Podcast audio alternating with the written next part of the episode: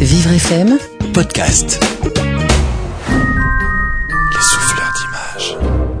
Aujourd'hui, la merveille que nous allons découvrir ensemble est une véritable invitation au voyage. Elle vient de la collection Art graphique du Japon. C'est une encre et couleur sur papier. C'est le titre. Une œuvre sans titre, justement, et à quatre mains.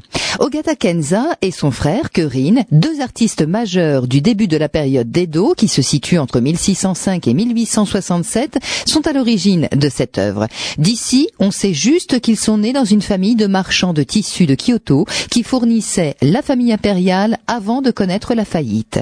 Cette encre et couleur sur papier est de la dernière période de la de Kenzan. Deux pièces, un autre fragment lui est associé, nous n'en décrirons qu'un seul.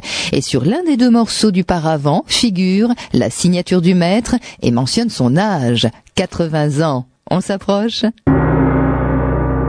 Cette encre et couleur sur papier est présentée dans le sens de sa hauteur, soit 91 cm sur 39 de large, et elle est datée de 1742.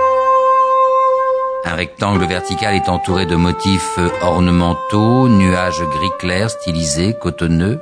Dans ce rectangle, sur un fond brun comme craquelé, éclairci par endroits, s'élèvent partant de sa base trois tiges de fleurs de la plus petite à la plus grande, la plus petite étant à notre droite, la plus grande à l'opposé.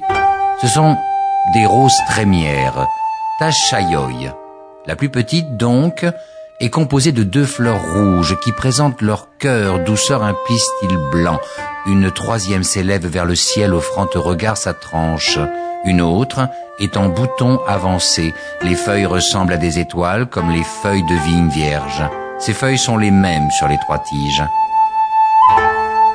La moyenne tige porte des fleurs qui ressemblent là à des œillets, mais ce sont les mêmes fleurs, des roses trémières, des œillets blancs, au nombre de cinq. La plus grande est identique et porte également cinq fleurs, dont quatre tournent leur tête vers nous. Le voyage vous a plu?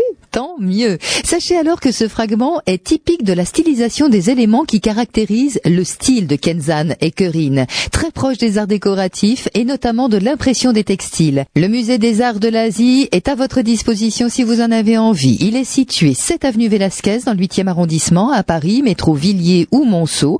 L'entrée est gratuite dans les collections permanentes et en ce moment, en plus, il y a les midis de l'Asie, un cycle de conférences pour comprendre les dessous des œuvres, peinture, céramique, bronze ou lac, les jeudis de 12h30 à 13h30 et toutes les infos sont sur le www.cernucci, e. Alors belle balade à vous.